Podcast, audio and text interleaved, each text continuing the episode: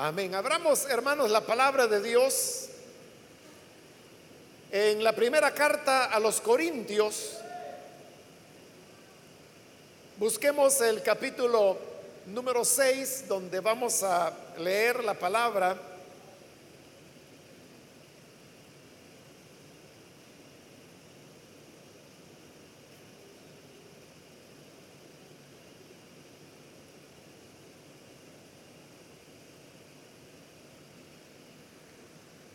La palabra de Dios nos dice en Primera de Corintios capítulo 6, versículo 1 en adelante, si alguno de ustedes tiene un pleito con otro, ¿cómo se atreve a presentar demanda ante los inconversos en vez de acudir a los creyentes? ¿Acaso no saben que los creyentes juzgarán al mundo?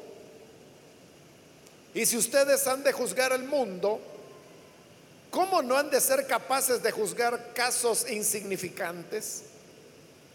¿No saben que aún a los ángeles los juzgaremos? ¿Cuánto más los asuntos de esta vida? Por tanto, si tienen pleitos sobre tales asuntos, ¿cómo es que nombran como jueces a los que no cuentan para nada ante la iglesia? Digo esto para que les dé vergüenza ¿Acaso no hay entre ustedes nadie lo bastante sabio como para juzgar un pleito entre creyentes? Al contrario, un hermano demanda a otro y esto ante los incrédulos. En realidad, ya es una grave falta el solo hecho de que haya pleitos entre ustedes. ¿No sería mejor soportar la injusticia? ¿No sería mejor dejar que los defrauden? Lejos de eso, son ustedes los que defraudan y cometen injusticias. Y conste que se trata de sus hermanos. Amén. Hasta ahí vamos a dejar la lectura pueden tomar sus asientos, por favor, hermanos.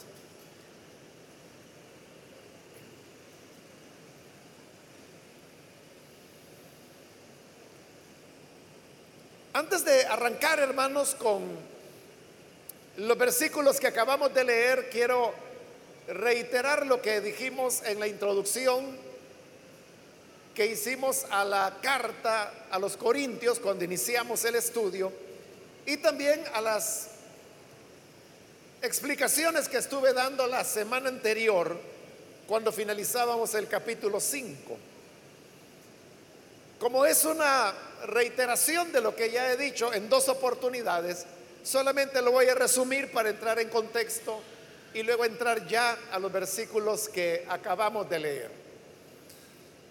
La, la correspondencia que hubo entre Pablo y los corintios fue una correspondencia muy abundante Cartas iban y cartas venían.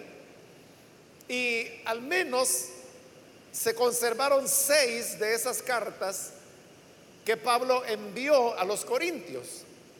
De las cartas que los corintios le enviaron a Pablo no se conservó ninguna, dado que no eran cartas que se consideraban como que tuvieran algún elemento que aportar la edificación de las iglesias, sino que básicamente eran preguntas que los corintios le hacían a Pablo. Esas preguntas uno las puede deducir a partir de las respuestas que Pablo está dando en las seis cartas que él envió a los corintios. Cuando hicimos la introducción a esta carta, yo expliqué detalladamente cómo cuando Pablo murió, los creyentes comenzaron a coleccionar todas las cartas que él había escrito y obtuvieron una cantidad de cartas que se sabía que eran auténticas de Pablo, pero que sobrepasaban el número 7. Entonces, en el afán de quererlas conservar, lo que hicieron los primeros cristianos es que comenzaron a unir varias cartas de Pablo, porque eran 13 en total, para reducirlas a únicamente 7.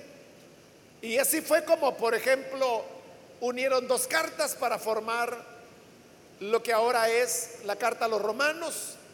También unieron otras dos cartas para formar lo que ahora es la carta a los filipenses. Y en el caso de las seis cartas que habían a los corintios, las unieron para formar lo que ahora nosotros conocemos como primera y segunda de Corintios. En realidad, en primera de Corintios tenemos fusionadas cuatro de las seis cartas que Pablo envió a esa iglesia. Y en segunda de Corintios tenemos fusionadas dos cartas que consideraron los compiladores de las cartas de Pablo que estas dos cartas que ahora forman segunda de Corintios trataban temas que no eran tan importantes como los que se tratan en lo que hoy conocemos como primera de Corintios. Ese fue un criterio que manejaron los primeros compiladores. Si tenían razón o no, ese es otro punto, pero ese fue el criterio que usaron. Ahora, como son seis cartas, significa que cuando ya uno habla en términos estrictos, no se puede hablar únicamente de primera y segunda de Corintios, porque no fueron dos cartas, sino que fueron seis. Y por eso es que los biblistas, que son las personas que se especializan en el estudio de las escrituras, les han dado letras en lugar de nombres. Y así es como se tiene Corintios A, Corintios B, Corintios C, Corintios D, Corintios E y Corintios F. Ahora, para confeccionar lo que hoy es Primera de Corintios, lo que hicieron es que tomaron Corintios B. Eso de colocar A, B, C, D, E, F no es arbitrario sino que se hizo en base a las fechas en que las cartas fueron escritas. Es decir, que Corintios A fue la primera carta, al menos de las que se conservan, que Pablo envió a los Corintios. Corintios B sería la segunda que envió, C la tercera y así sucesivamente hasta llegar a la F, que sería la sexta. Entonces están clasificadas cronológicamente. Entonces, los compiladores tomaron Corintios B. Y esta carta, Corintios B, es la que sirvió como base para componer lo que hoy nosotros conocemos como Primera de Corintios. Por eso es que de Corintios B ellos conservaron el prescripto y el proemio, que dicho de una manera más popular, diríamos, es la introducción a la carta, que es la que encontramos en el capítulo 1. Es decir, que esa fue la introducción a Corintios B. En cambio, el cierre, que es ya el capítulo 16, es tomado de Corintios A. Ahora, como la base fue Corintios B, entonces lo que hicieron los compiladores es que tomaron, por ejemplo, Corintios A, que fue la primera que se escribió, y comenzaron a distribuirla dentro de Corintios B. ¿Por qué no simplemente la insertaron toda la carta? Por varias razones. Una era porque entonces iba a haber contradicciones, porque íbamos a tener una carta que iba a tener dos introducciones y dos despedidas, lo cual no podía ser con una carta. Esa es una razón. Y la otra razón es que ellos trataron de colocar los contenidos de las otras cartas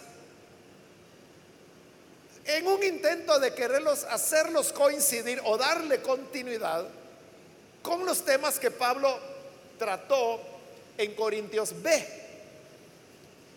Pero como Pablo trataba diferentes temas, entonces eso obligó a los compiladores y fusionadores de las cartas a los Corintios de tener que fragmentar, por ejemplo, Corintios A. se sabe que Corintios A, ellos la cortaron, podríamos decir, en cinco fragmentos. Y los cinco fragmentos los encontramos dentro de lo que ahora es Primera de Corintios, pero no están juntos sino que están separados en diferentes puntos de lo que hoy es Primera de Corintios. ¿Por qué están separados? Por lo que acabo de explicar. Que ellos trataron darle cierta coherencia de los contenidos. Y lo mismo hicieron con Corintios C y con Corintios D, que son las cartas que están dentro de lo que hoy es Primera de Corintios. Pero repito, usando como base Corintios B. Los primeros cinco capítulos, que son los que hemos cubierto hasta este momento, corresponden a Corintios B. Más adelante van a volver a aparecer otros fragmentos de Corintios B. Pero en este capítulo 6 encontramos lo que es ya el primer fragmento de lo que fue Corintios A, es decir, la primera carta que Pablo envió a los Corintios y que le envió incluso antes que Corintios B, que son los primeros cinco capítulos que ya estudiamos. Ahora, este es un fragmento pequeño, porque solamente se trata de los primeros 11 versículos. Entonces, a partir del versículo 12, ahí va a comenzar otro fragmento de otra carta. Y Corintios A, ese va a continuar más adelante, ya a la altura del capítulo 10.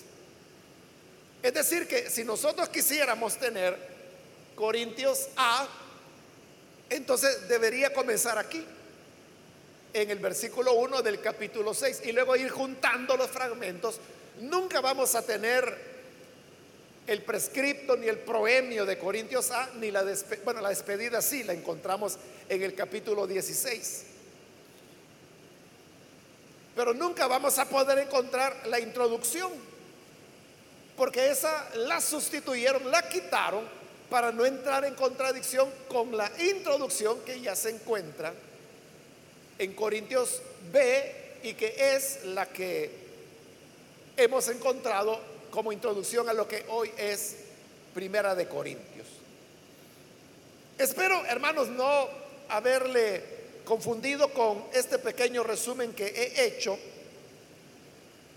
pero era necesario para que usted comprenda que ahora estamos entrando a la consideración, al menos en estos 11 versículos de los cuales hemos leído una parte, de lo que fue la primera carta que Pablo envió a los Corintios. Por eso, hermanos, es que entre el capítulo 5 y el 6 se siente una grada. No solamente porque hay un cambio total del tema que Pablo está desarrollando, al cual nunca más vuelve a hacer referencia, sino que también porque hay un cambio de tono. Corintios B, que es lo que hemos visto hasta ahora, era una carta más conciliadora. Pero Corintios A era una carta mucho más confrontativa que Pablo envió. Entonces, rehaciendo la historia, podemos decir, en base pues a los estudios que se han realizado, que Corintios A fue la primera carta que Pablo envió a los Corintios, y esto sucedió en el año 52 de nuestra era, mientras Pablo estaba todavía en Éfeso. Esa carta él la escribió porque habían venido tres hermanos de Corinto a visitarlo a Éfeso y estos hermanos eran Estefanas, Fortunato y Acaico. Ellos vinieron desde Corinto a Éfeso y le contaron a Pablo los problemas que se estaban dando en Corinto. Entonces Pablo decide enviar su primera carta, que es Corintios A, y que la envíe de regreso con las mismas personas que le habían traído el reporte, que eran los tres hermanos que acabo de mencionar, Estefanos, Fortunato y Acaico. Esta es una carta bastante dura. Usted lo pudo percibir en los versículos que hemos leído ahora. O sea, Pablo les está hablando bastante fuerte, bastante recio. Entonces, ese es el contexto en el cual nos encontramos y es lo que hoy vamos a comenzar a examinar.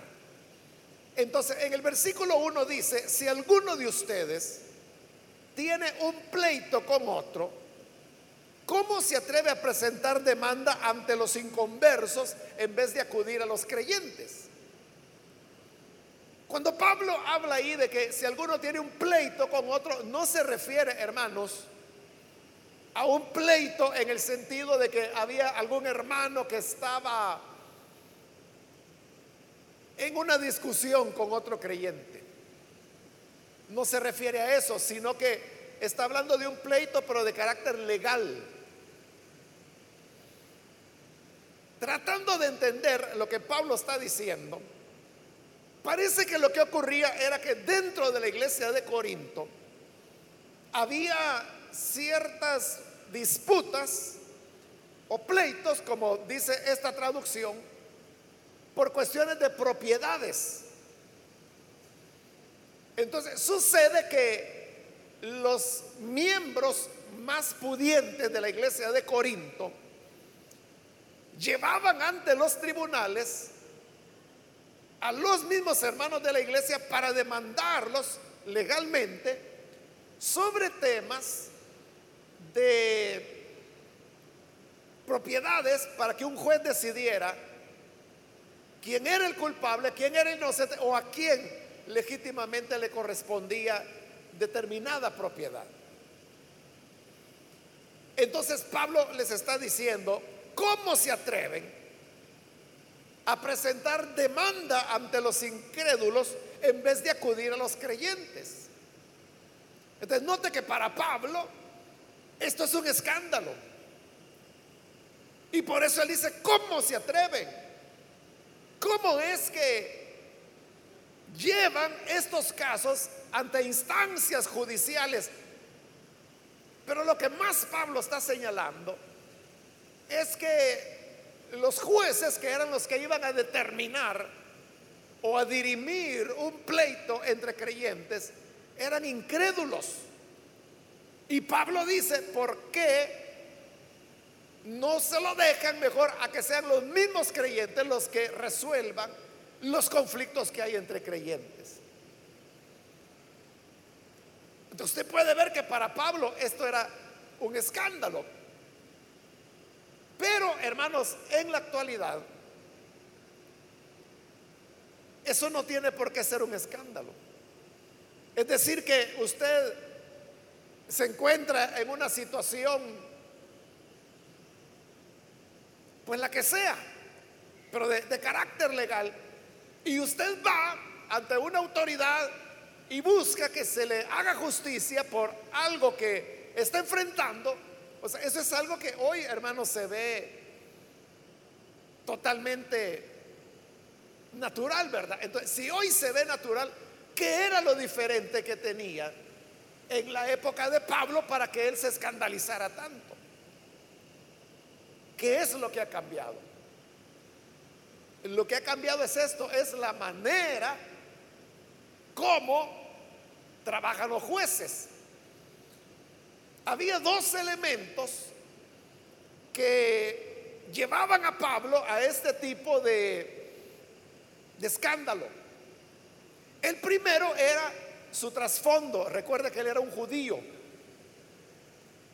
Y recuerda que dentro del judaísmo las mismas autoridades religiosas eran las autoridades judiciales. Eran los mismos. Si no, ahí lo puede usted ver en el libro de jueces para comenzar ahí. Uno podría comenzar antes con Moisés. Moisés no solamente era el hombre de Dios, sino que también era el que juzgaba los pleitos que había entre israelitas. Que por eso su suegro Jetro le dio la sugerencia que en lugar de estar él matándose todo el día atendiendo interminables casos de pleitos, que mejor nombrara 70 jueces bajo la autoridad de él y que vieran los casos cotidianos y que él iba a atender únicamente los casos más difíciles. Luego, durante el periodo de los jueces, fíjese cómo se llamaban, jueces. Es decir, eran los que establecían justicia, los que dirimían estos pleitos. Pero al mismo tiempo eran los hombres que Dios levantaba y mujeres, porque también ahí estaba Débora, que el Espíritu Santo venía sobre ellos y Dios los usaba. Entonces, el mismo hombre o mujer de Dios era juez al mismo tiempo. En la monarquía, de igual forma, los reyes, al mismo tiempo que eran dirigentes políticos y jueces, porque eran reyes, eran también los guías espirituales. Y eso había sido así por milenios. Por eso recuerde que Jesús fue juzgado por quién? Por el sumo sacerdote, por el Sanedrín. ¿Y quiénes eran los miembros del Sanedrín? Los dirigentes religiosos. Ahí estaban los doctores de la ley, los fariseos, los saduceos, los sacerdotes. Entonces, para Pablo, el tema de la justicia y de los líos y problemas que se daban entre creyentes tenían que ser resueltos dentro de la iglesia. Igual que en Israel, que eran los dirigentes del judaísmo los que resolvían los problemas. Todo problema legal les correspondía a ellos. Es decir, no había una separación como la hay ahora entre Estado y religión o Estado e iglesia, si se quiere decir así, que hoy son cosas independientes, ahí no era lo mismo. Ese era un elemento. Ahora, el otro elemento, hermanos, era que en la determinación de la justicia, a veces había casos que eran muy difíciles. En una época cuando no había elementos de prueba como los tenemos hoy en día. O sea, en esta época no había, por ejemplo, conocimiento que los seres humanos tenemos huellas dactilares y que no hay dos que sean iguales. Cada persona, sus huellas digitales, como se le llama, son únicas y no hay otro ser humano en el planeta que tenga otras iguales. Menos se iba a saber acerca de tipo de sangre, menos de pruebas de ADN. Es decir, los elementos de prueba no, los había. O sea, lo único que sobre lo cual se determinaban las causas era sobre la base de los testigos. Pero ¿qué ocurría con aquellos casos en los cuales no había testigos? ¿Cómo podían los jueces dictaminar?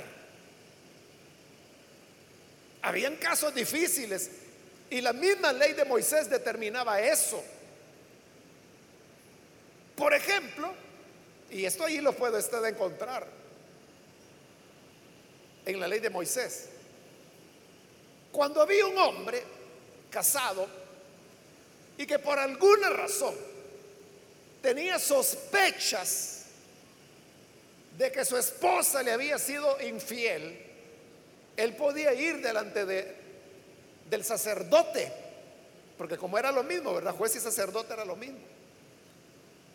Entonces llegaba y le decía al, sacerdote, mire, señor sacerdote, aquí le traigo a mi esposa, porque fíjese que yo tengo una fuerte sospecha que ella me ha sido infiel. el sacerdote le podía preguntar, ah, ¿cómo no, Señor? Y usted ya le preguntó a ella si le ha sido infiel. Sí. ¿Y qué dijo ella? Que no. Y no le basta la palabra de ella. No, no me basta. Bueno, es más, la palabra de la mujer no tenía validez dentro de ningún juicio por el hecho de ser mujer. Solo valía la palabra del hombre. Entonces, y obviamente, recuerde que la infidelidad en Israel se castigaba con la pena de muerte. Entonces, aunque se le preguntara a la mujer qué mujer iba a decir que sí, sabiendo que le iban a matar. Entonces, lo que iba a hacer es negar. pero aquí venimos, señor sacerdote, entonces el sacerdote le decía, mire, ¿y usted la vio? No, no, yo no la he visto. ¿Alguien la ha visto? ¿Algún vecino? ¿Alguien? No, nadie la ha visto. Y entonces usted, ¿de dónde saca esa idea? Es que yo he visto algunos indicios. Yo no puedo decir que la he visto con otro hombre, pero he encontrado elementos que me crean esta fuerte sospecha. Y por eso venimos señor sacerdote, para que usted nos diga si soy yo el que está pensando mal o si mi esposa en realidad me ha sido infiel. Díganos usted. ¿Y ese sacerdote cómo hacía? Para saber si la mujer había sido fiel o no. O sea, humanamente, ¿cómo se hacía eso? No había forma. No había testigos. Y como todos los juicios se determinaban sobre la base de los testigos, pero en ese caso no había. Entonces Moisés había establecido en un caso así que se iba a utilizar una fórmula que se llamaba las aguas amargas, ese era el nombre que recibía. Entonces lo que el sacerdote tenía que hacer es que tomaba un vaso con agua, recogía polvo de ahí de, del, templo o del tabernáculo, dependiendo en qué momento histórico estuvieron. La cosa es que recogía el polvo y lo echaba sobre las aguas. Y luego se lo presentaba a la mujer y le decía, mira, tienes que beberlo. Y le decía el sacerdote estas palabras. Si tú eres inocente, si esto es simplemente trauma de tu esposo, entonces al beber estas aguas no, se te, va, no te va a ocurrir nada.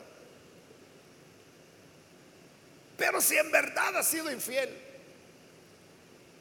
cuando bebas esta agua te va a amargar el vientre, por eso se llamaban aguas amargas y se te va a inflamar el vientre. Entonces cuando si la mujer enfermaba, eso era la evidencia de que sí había sido infiel. Pero entonces note, ¿quién era el que determinaba en ese caso si había infidelidad o no? No era el hombre porque no se podía. Entonces, ¿cómo se impartía culpabilidad o absolución? En base a un elemento de carácter sobrenatural. Que en el caso de el judaísmo, pues era Dios el que estaba de por medio de eso. Pero casos como ese, hermanos, se daban no solo entre israelitas, se daban en el mundo, se daban en Corinto. Ahora, aquí viene el punto.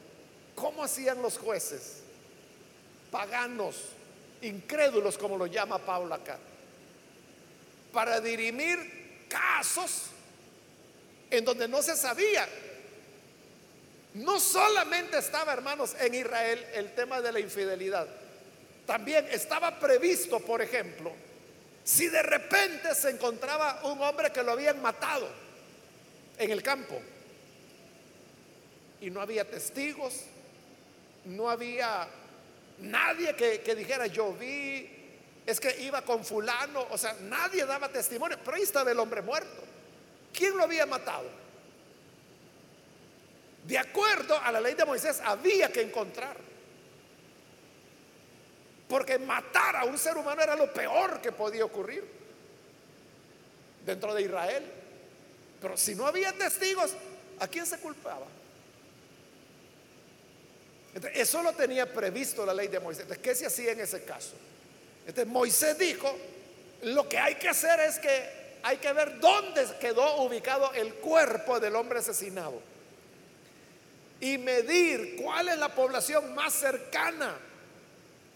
Y suponiendo que la población más cercana era un pueblito por ahí, el nombre que tuviera. Entonces ahí tenía que llegar el sacerdote y hacer expiación por todo ese pueblo para que esa sangre que había sido derramada en un homicidio o asesinato no se le fuera a cobrar a todo Israel. Pero no había manera de saber o determinar. Hoy usted sabe de que para eso existe la criminalística, que si encuentran un cuerpo y no se sabe quién lo mató, pues simplemente comienzan a recoger evidencias, huellas dactilares, todas las técnicas que tienen para poder determinar quién fue el culpable. Pero en esa época no. Ahí le estoy hablando de Israel. Pero, ¿y entre los paganos? ¿Cómo hacían ellos cuando había casos en los cuales no había testigos, no se podía determinar? De seguro tenían sus recursos de carácter religioso. Eran algo así como esotérico, ¿verdad? Algo como supersticiones, pero eran mecanismos por los cuales ellos trataban de impartir justicia. Ese era el punto. Recuerde que estamos diciendo que lo que escandalizaba a Pablo eran dos cosas. Primero su trasfondo judío, que él estaba acostumbrado que los problemas dentro del pueblo de Dios se resuelven dentro del pueblo de Dios. Esa era su formación, número uno. Y número dos, que él sabía que al ir a los incrédulos, probablemente los incrédulos iban a invocar a, no sé, Afrodita o algún dios pagano, qué sé yo. Para que a través de, algún agüero se pudiera determinar quién era el culpable y quién inocente, o quién tenía la razón y quién estaba estafando obviamente, bajo ese contexto, Pablo dice, ¿cómo se atreven? ¿Cómo se atreven a ir ante, ante los paganos, ante los jueces incrédulos? Que quizás lo que van a hacer es degollar una gallina y le van a sacar el corazón. Y en base a eso determinar quién es el culpable, invocando quién sabe a qué ídolo. ¿Cómo es eso? Dice Pablo cuando ustedes son la, iglesia, el cuerpo del Cristo viviente. A eso se debe el escándalo que él sentía. Y esa es la razón por la cual hoy nosotros, o sea, acudir a una instancia como la Procuraduría General de la República, o ir a un juzgado, o ir a la Fiscalía, hermano, para nosotros es lo más normal. Y no solo eso, sino que ahora, bueno, yo nunca he ido a la fiscalía, por ejemplo, pero supongo que ahí ha de haber muchos hermanos, muchas hermanas que trabajan en el lugar. Entonces, significa que el consejo que Pablo está dando acá ya, ya no, no, no vale para nosotros. Sí vale porque hay un principio que es el que él enseña y es el que vamos a considerar. Pero es importante, hermanos, no perder de vista que no es que lo que Pablo veía un escándalo hoy lo sea. O sea, porque hay muchas veces, hermanos, la mentalidad en los creyentes de que no, no, todo hay que dejárselo al Señor. No, mi juez es el Señor, mi abogado es Cristo. Hasta hay un himno, ¿verdad? Que así se llama, yo tengo un abogado que siempre me defiende. Y entonces como que la enseñanza es de que no, un creyente nunca debe hacer eso. O una mujer, por ejemplo, que es víctima de violencia intrafamiliar. No, ¿cómo va a creer que usted va a ir a denunciar a su esposo? No, no, mejor oremos. O sea, lo que va a pasar es que la van a matar a ella. Y no le estoy exagerando. Ya ha habido casos en la iglesia. Bueno, al menos yo conozco uno. En donde la hermana sufría violencia, eso fue hace muchos años atrás. Violencia grave de parte de su esposo, que también venía a la iglesia. Y aquí lo que le decían las hermanas y los hermanos era, hermana, hay que seguir orando. Estamos orando por usted. Hasta que la mató. La mató y luego él se suicidó. Pero si hubiera habido, hermanos, una, un aviso oportuno a las autoridades, pues le hubieran colocado, es que también está el error de que creen, es que, ¿cómo va a ser yo que gano con que lo lleven preso? Es que no lo van a llevar preso. Ese es otro error. Lo que van a hacer es que primero lo mandan a llamar y le dice, oiga caballero, ¿y qué le ocurre a usted? Si él no se enmienda y sigue usando de violencia, entonces ya le ponen las medidas cautelares que son para protegerla. Si aún así él las rompe, entonces eso ya es grave, porque ahí sí, ahí sí, ahí ya lo puede detener la policía. Si lo encuentran infringiendo una de las medidas cautelares que le han dado. Y si eso sigue y la agresión que él hace constituye delito, la persona puede ser capturada, ser llevada a juicio y ser condenada. Pero eso estoy hablando ya que son etapas muy posteriores. Pero si una persona con medidas cautelares es capaz de seguir usando de violencia, ese es alguien que no se va a detener por mucho consejo y oración que usted haga. Entonces, esta recomendación de Pablo no significa que usted como creyente no, pueda apelar a instancias legales.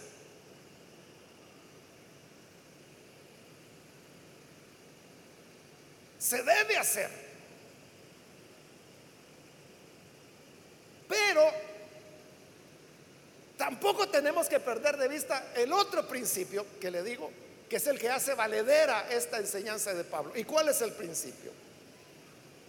Veámoslo, dice versículo 2. ¿Acaso no saben que los creyentes juzgarán al mundo? Ahí Pablo se va al futuro y, nos coloca en el juicio del trono blanco o juicio final, como se le llama también. Entonces Pablo dice, oiga, ¿y ustedes no saben que ustedes van a juzgar al mundo? El juez supremo es el Señor Jesús. Pero nosotros, la iglesia del Señor, seremos sus asistentes. Con Él vamos a juzgar al mundo, a toda la humanidad, a toda la humanidad. Desde Caín hasta el último de los seres humanos que haya nacido. Y dice el versículo 2, si ustedes han de juzgar al mundo, ¿cómo no van a ser capaces de, juzgar cosas insignificantes? Es que eso de que ellos peleaban, que se cree que era por cuestión de propiedades. Entonces, ahí el tema era, es que mire, aquí estaba el lindero. Aquí estaba el lindero. Y este hermano vino y me lo movió, me lo hizo para acá, me ha quitado un metro. Pablo eso es insignificante. Dirimir eso es insignificante. En relación a la gran realidad que vamos a tener que juzgar al mundo. A nosotros, hermanos, nos va a tocar juzgar criminales de guerra, asesinos en serie,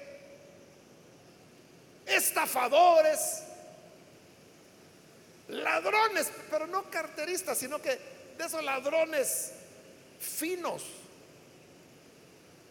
y que nunca los encuentran y se mueren y nunca el ser humano pudo resolver esas cosas. si nos va a tocar ese tipo de situaciones, es insignificante cualquier problema que pueda haber entre hermanos. Versículo 3, ¿no saben que aún a los ángeles juzgaremos? O sea, si juzgar al mundo le parece pequeño, la verdad, dice Pablo, es que también vamos a juzgar a los ángeles. Porque recuerde que hay ángeles caídos. Que la carta de Judas dice que no guardaron su dignidad. Son los que se convirtieron en demonios. A nosotros, a la iglesia, nos va a tocar juzgarlos también. Entonces, si vamos a juzgar ángeles, ¿cómo no podremos resolver problemas que se dan dentro de la iglesia? Por eso dice el versículo 3, no saben que aún a los ángeles los juzgaremos, ¿cuánto más los asuntos de esta vida? Si vamos a juzgar cosas de la eternidad, de seres inmateriales como son los ángeles, ¿cuánto más no deberemos hacerlo con las cosas de esta vida? Sobre ese argumento. Es que viene Pablo y dice el versículo 4, por tanto, si tienen pleito sobre tales asuntos, ¿cómo es que nombran como jueces a los que no cuentan para nada ante la iglesia? Este versículo, hermanos, es de difícil traducción. Es un quebradero de cabeza para los traductores. Y obviamente cuando hay dificultades de traducción, pues cada traductor o equipo de traductores tienen sus propias opiniones de cómo se debe traducir. Pero la manera como lo estamos leyendo acá y también cómo lo tradujo Casiodoro de Reina es la que se reconoce como, no es que no tenga dificultades, pero es la que tiene menos dificultades y es la que le da más coherencia al contexto que Pablo está hablando. Entonces, como no nos vamos a meter en ese tema de la traducción, entonces demos por sentado que esto es lo que se acepta como la traducción más factible. Veamos cuál es el argumento. Entonces si tienen pleitos sobre asuntos de esta vida, entonces pregunta, o sea, este es un tema, todo un tema de traducción, porque algunos dicen que es un imperativo, otros dicen que es una pregunta. Pero la mayoría va por el lado de que es pregunta. Entonces, la pregunta es, ¿cómo es que nombran como jueces a los que no cuentan para nada ante la iglesia? O sea, cuesta un poco entender, ¿verdad? Imagínense, aunque ya está traducido, cuesta entender. Y si usted la ve, por ejemplo, ¿cómo tradujo Casiodoro de Reina? La pregunta es, ¿ponéis para juzgar a los que son de menor estima en la iglesia? Igual, ¿verdad? Uno queda, ¿qué quiere decir con eso? Lo que Pablo quiere decir es, ¿cómo es que cuando tienen pleitos entre ustedes, van a los incrédulos, los cuales no cuentan para nada ante la iglesia? ¿Por qué no cuentan para nada ante la iglesia? Porque son incrédulos. ¿qué autoridad tiene un incrédulo, un pagano sobre la iglesia? Nada, nada. No cuenta para nada. Entonces dice, ¿cómo es entonces que ponen como jueces a los que no cuentan para nada? hoy sí viene ya el consejo de él. Y dice, versículo 5, digo esto para que le dé vergüenza ¿Acaso no hay entre ustedes nadie lo bastante sabio para juzgar un pleito entre creyentes? Esa es es una pregunta, ¿no? Pero ahí está la recomendación de Pablo. Lo que deben hacer, dice, es que cuando hay pleitos entre hermanos, por propiedades o por cualquier otra razón, busquen al más sabio de la congregación, al más sabio de la iglesia, que cada uno cuente su parte y que este sabio sea el que determine quién tiene la razón y quién no, quién es culpable y quién es inocente. Entonces hay que buscar personas sabias. Hay que buscar personas sabias para que puedan resolver este tipo de situaciones. Pero es lo que la iglesia no hacía. Este principio, hermanos, es valedero. Porque mientras haya casos, situaciones en donde las dos partes concuerdan y dicen, vaya, está bien, tenemos una diferencia, no nos ponemos de acuerdo. Entonces vamos a la iglesia. Digámosle al pastor o a los ancianos, mire, tenemos esta discusión y queremos que la iglesia designe a alguien para que nos escuche y lo que ese sabio diga, los dos lo vamos a acatar. Si eso fuera posible, eso sería lo ideal, hermanos. Que pudiéramos resolver entre nosotros los problemas, que no fuera necesario ir ante instancias judiciales. Pero lastimosamente hay casos donde no se puede y hay que acudir, ¿verdad? Para eso están las leyes, para eso están las instancias judiciales precisamente. Pero si las personas concuerdan y dicen, no, no, está bien, lo que ustedes determinen, eso va a ser. Hace hermanos un tiempo, conté aquí, no, no sé si fue en un día martes o otro, pero la cosa es que hace años atrás también se dio un caso con unas iglesias, una denominación realmente, una denominación aquí en El Salvador, que por cuestiones de doctrina entraron en conflictos y se dividieron. Ellos tenían muchas propiedades, terrenos, edificios, y a veces había iglesias divididas que habían, por ejemplo, comprado un terreno y construido un edificio. Y la cuestión era que se peleaban las propiedades. Porque todos habían puesto dinero Imagínense una iglesia donde entre todos se compró el terreno, entre todos se construyó y de repente deciden dividirse y la mitad se va y la otra mitad. ¿Quiénes se van a quedar ahí? ¿Cuál mitad se queda? No pueden partir por mitad el edificio, ¿verdad? Y vender una parte y quedarse con la otra. Entonces, lo que ocurrió es que, bueno, esto hermano, hubo muchos como era una denominación grande, eh, era cantidad de casos así, de propiedades. Ah, incluso había una frecuencia radial que tenían que también entró en conflicto. Entonces, ¿cómo resolverlo? Entonces, comenzaron a hacerlo, hermano, en instancias judiciales, pero no solo eso, sino que lo hicieron público. Y en los periódicos publicaban diciendo, que fulano y mengano, que eran pastores, son ladrones porque le quieren quitar a la iglesia esto, esto y esto. Y después aquellos decían, no, los ladrones son ustedes. Era, era fea la situación.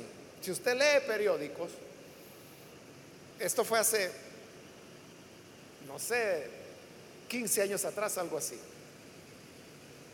Si se recuerda de haber leído algo de eso, pues es del caso que le estoy mencionando.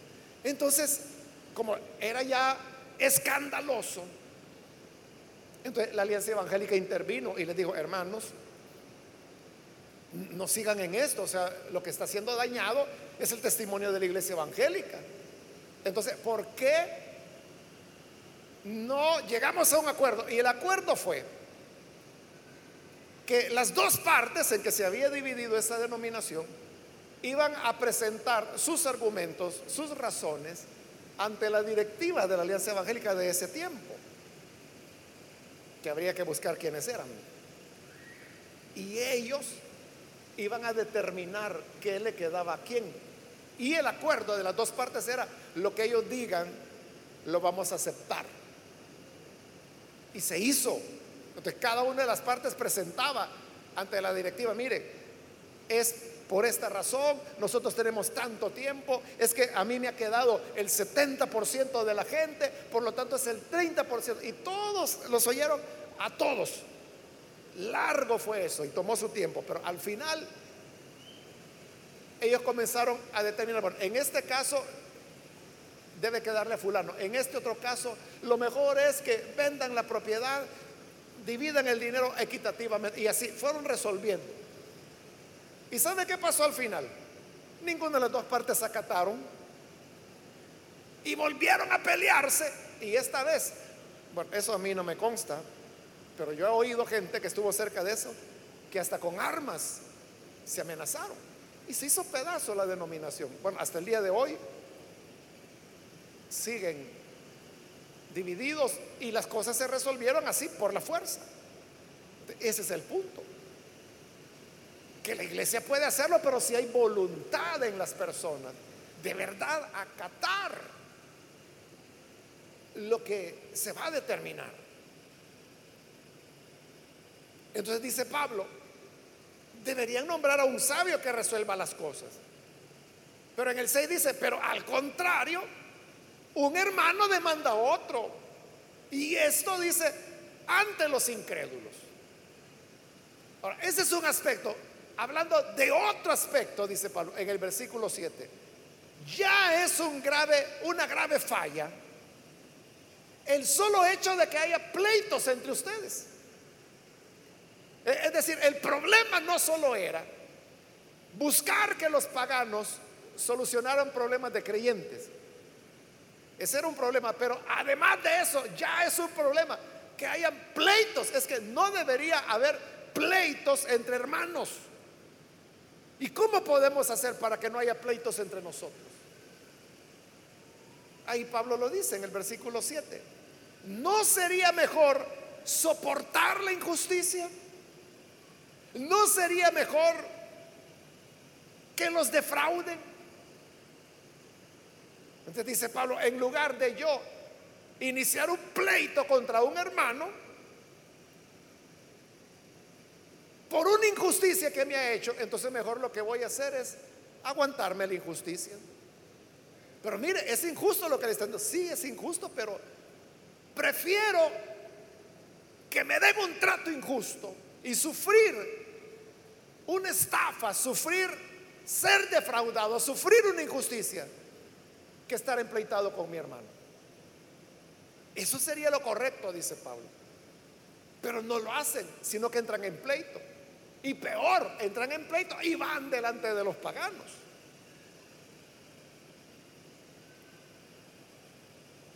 Por eso es que Pablo termina en el versículo 6 diciendo, al contrario de soportar el mal, un hermano demanda a otro.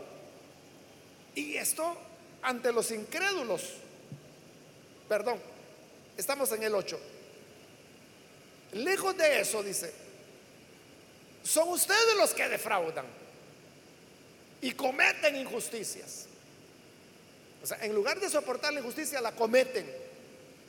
Y conste que se trata de sus hermanos. Menos mal, dice Pablo que están defraudando y tratando injustamente a sus hermanos en Cristo, ¿cómo no va a ser con otros? Si a los hermanos tratan así, ¿cómo no va a ser con otros? Por eso Pablo les dice, para avergonzarlos lo digo.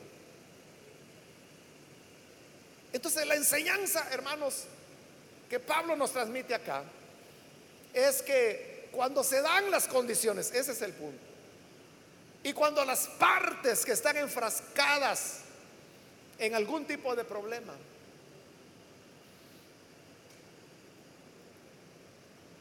Tratan de solucionar las cosas, pero los dos están dispuestos primero están de acuerdo en que la iglesia, nombrando a un sabio, medie en la situación. Y segundo, que estén dispuestos a que van a acatar, que van a estar de acuerdo con lo que ese sabio determine. Claro, el sabio tiene que hacerlo, tiene, hay que ver, tiene que pedirle mucha sabiduría a Dios para ver cómo hace. Pero cuando hay las condiciones, este, se puede hacer. Cuando las personas dicen, ah, mira, a mí, la iglesia me va a venir a decir lo que yo voy a hacer. No, papito, no. Yo tengo mis derechos. Entonces no se puede. Entonces ahí sí hay que ir a las instancias judiciales. Pero digo, cuando hay voluntad y esa voluntad llega al punto de aceptar lo que diga la persona, se puede poner en práctica el consejo de Pablo. De resolver las cosas entre nosotros para que no, vayan a, suceder más. Amén, hermanos. Que Dios nos ayude entonces para ser sabios. Espero que hayamos comprendido la enseñanza que Pablo nos da acá y que la llevemos a la práctica en nuestra vida. Vamos a cerrar nuestros ojos y vamos a inclinar nuestro rostro. Señor, te damos las gracias por las personas que han pasado acá al frente. Y también te pedimos por aquellos que a través de los medios de comunicación hoy están abriendo su corazón para creer a tu palabra, para alcanzar la vida, el perdón que solo en ti podemos encontrar Señor, cuán necesitados estamos de ser lavados, de ser perdonados, de ser transformados. Por ello, Padre, bendice cada persona que se entrega a ti. Y te rogamos que nos ayudes a todos como hijos tuyos a tener la capacidad y la humildad para resolver conflictos, malos entendidos y que seamos capaces de acatar. Y también, Señor, en aquellas situaciones donde la intervención de los sabios no es acatada. Que nos den la valentía para acudir a las instancias judiciales a fin de proteger las familias, los niños, las mujeres y todos aquellos que sufren agravios. En el nombre de Jesús nuestro Señor.